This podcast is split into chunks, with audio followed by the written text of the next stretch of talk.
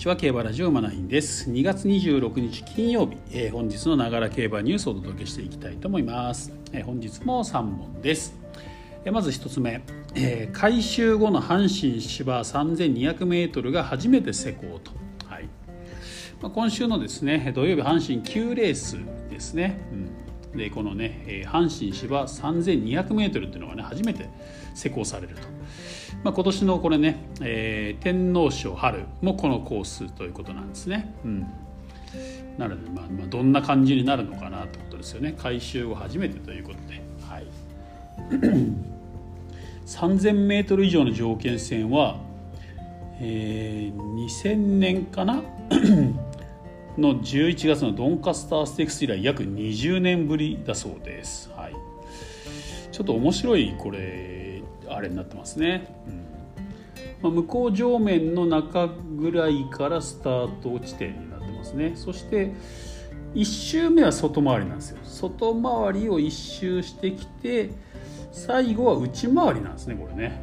内回りで回ってきてゴールを目指すということで、うん、どういう感じになるのかなみたいな感じですね。だから直線は短いわけですね。これ内回りですからね最後はね、なので結構早めのロングスパート対決になりそうな感じはしますね、まあ、天皇賞春ですけどね、うん。まあ、ちょっとねまあ、楽しみというかちょっとチェックしたいなという感じがしたのでね1つ目、えー、上げてみました。これ競馬ラボさんの、えー、ツイッターのね投稿でした、はい、そこにあのまあこの馬ナのねツイッターでもあのリツイートしてますんでそこに絵もねコース形態の絵も書いてありますんでねよかったら見てください。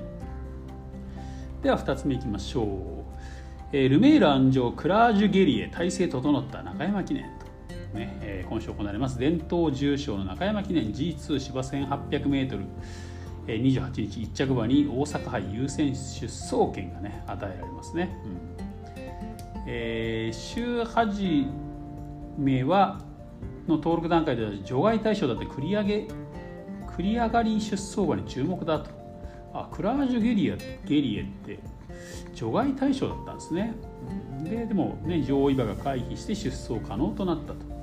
安城はルメールジョッキールメールが空いてたっていうのがこれラッキーですねこれね,、うん、ね念願の重賞2勝目に大きな期待がかかると。最終追い切りはジョッキーがまたがりエンジンがかかるまでは時間はかかるけどいい動きコンディションは良さそうと評価したと。これ前走も構想しましたもんね。前走は誰だったっけ？福永ジョッキーだった記憶があるんですけどね、うん、日経賞。日経新春杯か。で3着だったと、まあ、距離が少し長かったとね、えー、池江氏が言うようにね。範囲は明確と、えー、爪も安定してるし良くなってると上積みが見込める。今回は前進がありそうだと。いうことですね、まあ、日経、ね、新春杯で構想してるから普通に出る出れる賞金あるのかと思ったら結構ギリギリだったんですね。そしてそこにルメールもまたね空いてたというね、まあ、この幸運が重なってちょっとこういう馬って怖いですよね、まあ、実際前走構想してますしね、うん。まあ、ちょっと注目したいなと思います。まあでも前走はな中京だったのかな多分ね。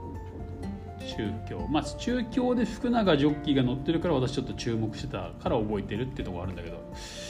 間違ってたらまずいな。ちょっと調べましょうか一応ね。間違ってたらこの放送中に、えー、訂正をした方がいいですもんね。訂正とお詫びを入れた方がいいので今ちょっとネット競馬さんの方チェックしてますけど。やっぱ前走福永ジョッキーだ。福永ジョッキーの中京だったんですねやっぱりね。ちょっとで3着だですね。はい。なんかマイレースこれジョッキー変わってるな。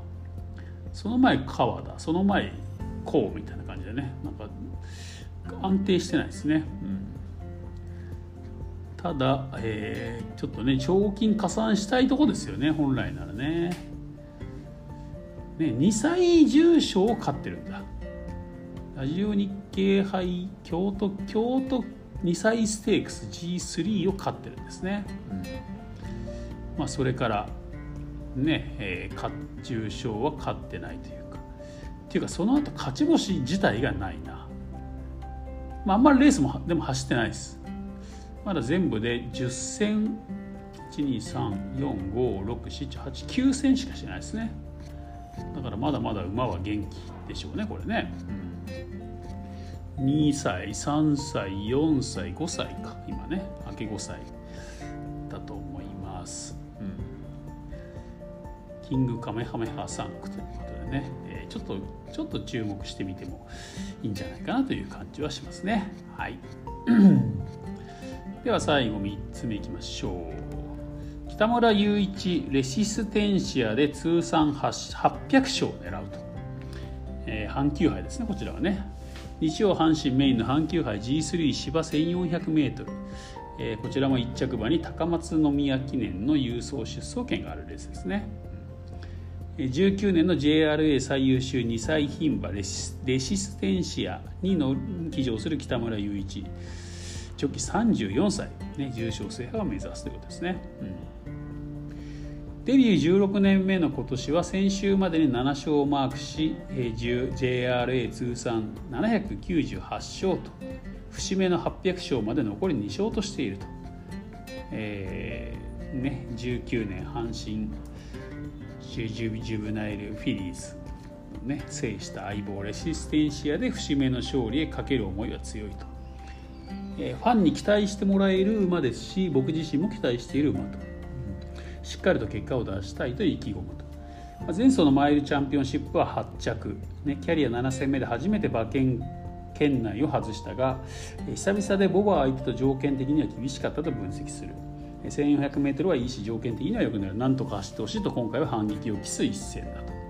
2週連続で追い切りにまたがり最終追い切りは姉妹気合をつけました。いい動きだったし改めて走る馬だなと思わせてくれますね。この馬はすごいですと絶賛と。1分32秒のねレコードで5馬審査と衝撃的な強さを見せた阪神ジュブナイルフィリーズ以来の勝利へ北村騎手の手綱に期待がかかると。いうことですね。そっかそんなに勝ってないのか。ねまあ、でもこの馬なんか人気ありますよね。レシステンシアね。なんか人気が先行しているちょっと私はイメージがありましてですね。今回もね多分人気になりますよね、うん、なのでなんですけどまあまあ勝ってもおかしくないもちろんポテンシャルはあるんだろうけどちょっと怖いなと思いますね個人的にはね。今のところ2番人気争点になってますね。2.8倍。これどうなのか。まあ1番人気インディーチャンプ。まあインディーチャンプかレシステンシアでしょうね多分1番人気ねだちょっとねやっぱその2歳以来勝ち星がないっていうところねありますしね。まあでもそれでも322ときてるから悪くはないっちゃ悪くはないんだけどね。まあでもマイルチャンピオンシップはいいいいとこなかったですもんね。いいとこなしの8着、まあ4、4, 番人気だったけど8着ってことですもんね、えー、果たしてね。まあまあ G3 ですからね。ここで構想できなかったらちょっと厳しいですよね。そういう意味ではね、うん、まあまあ前走はえーね、間空いてっていうところはありましたけどね、うん。まあ、果たしてどうなのかと。明け、まあ、4歳ですからね、うん。まあ、大和メジャー3区ということでこの 1400m が合うんじゃないかなというふうには言われておりますけどでも別にねそのジュジュベナイルフィリーズは1600ですからね1600でも勝ってるわけですからねそういう素晴らしい時計でね。うん果たしてどうなるかと。ねまあ、そこへ行くとねダノンファンタジーの方が、まあ、前走も勝ってますし、まあ、同じくね、えー、2歳女王に輝いてますしねいいんじゃないかなって私は思ってます今んとこね。うんレシステンシアはちょっとなんか人気先行しすぎかなという感じが受けるかなってとこですかね。はい、まあでもねやっぱりねスピード能力っていうのはねかなり高いでしょうからね、うん、まだここ試金石でしょうね。今後この馬本当に強いのかどうかっていうところはねこのレースで結構わかるんじゃないかここのレースで3着外すようならだいぶやばいですよね。G1 狙っていくならここはあっさり勝ってほしいところですね。はい、なのでちょっとまだねえー、なんだろう。そこは割れてないのかな一応ね。マイルチャンピオンシップ負けたけどまあねその1回が1回で見限るっていうのもちょっと早いのでね、うん。まあ、ここはちょっと試金石、ね、注目の一戦かなと思います。まあねファンの多い馬ですからね、うん。まあがんまあ、頑張ってほしいとかに私は私は多分買わ買わないというか中心にはしないと思うんでね。まあ抑えはするかなと思うんですけど、うん。まあ、人気してくれた方がありがたいですね。馬券的にはね。はい。と思います。ということで、えー、本日は以上ですね。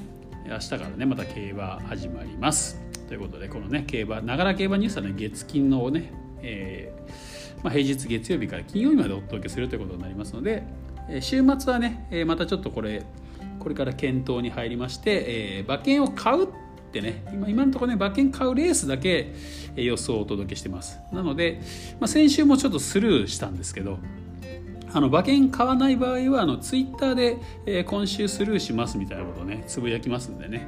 もし私の予想をね参考にしてる方なんかいらっしゃいましたら、えー、ちょっとツイッターの方をね見てもらえるといいかなと思います。はい。